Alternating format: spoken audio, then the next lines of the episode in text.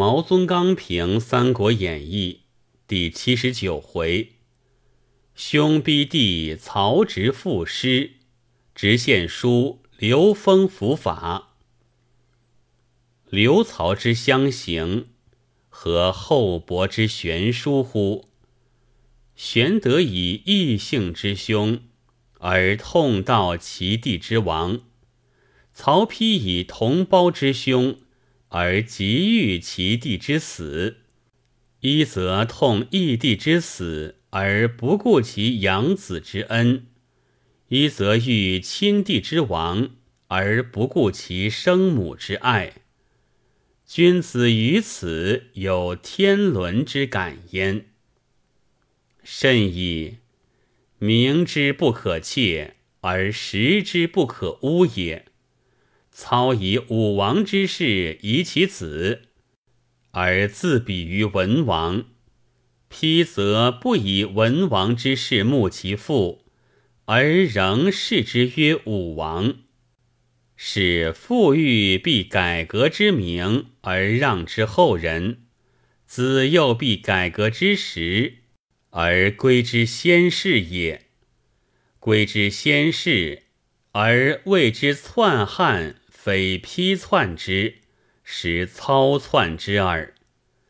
操将欺人，而子先不能欺；操欲自掩，而子不为之掩。呜呼！奸雄之间，义复何用哉？文章足以杀身，而有时乎亦足以救死。文章足以取记，而有时乎亦足以动人。如子建之七步成章是矣。杨运种豆之歌，是触君王之怒；不若子建煮豆之勇，能发兄弟之悲。朱须耕田之淫，但含异性之心。不若子建燃斗之师，能解同气之怨；刘胜闻乐之对，自述涕泣之情。有不若子建府中之词，能允他人之泪。此岂独当时为然哉？凡今之人，有以兄弟而相奸者。关于其文，亦宜为之渲染矣。曹子建亦常庆人代笔矣。杨修守教数十条是也。然子建庆人代笔，面试却不出丑，不似今人庆人代笔，面试即便出丑。面试不出丑。连平日之代笔者，亦信其自作；面试一出丑，连平日之自作者，亦疑其代笔。故为才如子建，可不庆人；亦为才如子建，可以偶一庆人。观曹氏之得免于内乱。而知天下之不欲作汉也。懦弱曹雄不足论耳。曹彰以勇略自矜，而屈雄兵于邺郡；曹植以才名自恃，而及文士于临淄。急急乎，即不免于内乱作矣。使亦如谈与上之相争。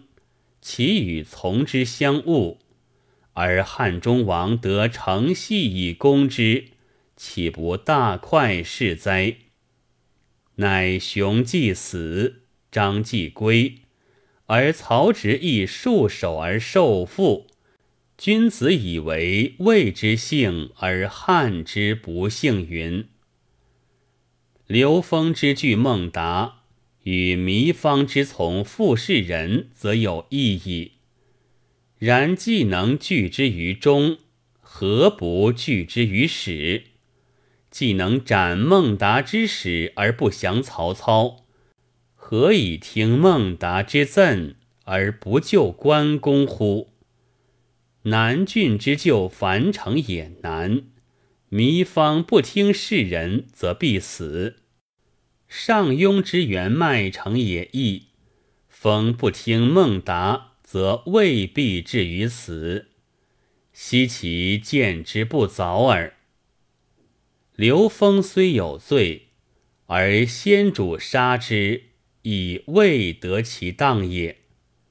其不救关公也可罪，其不降曹氏也可原，其惧孟达于后也可加，则其悔听孟达于前也亦可谅。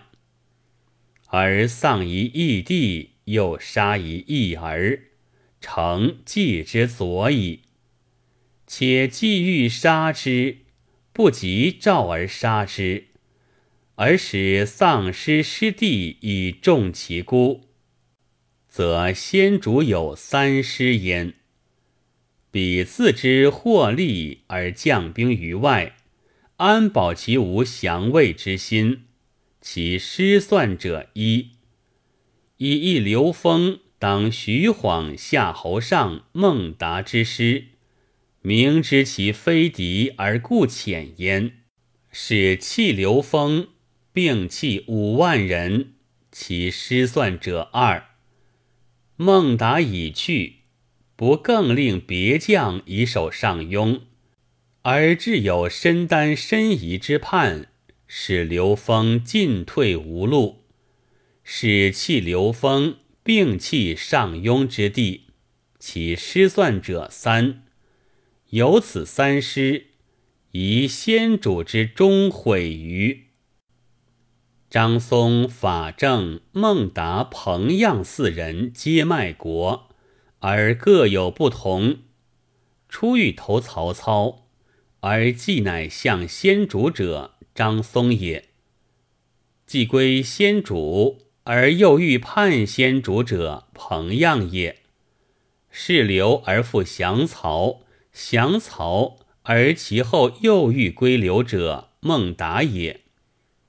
其被刘璋之后，始终是先主者，为法正一人而已。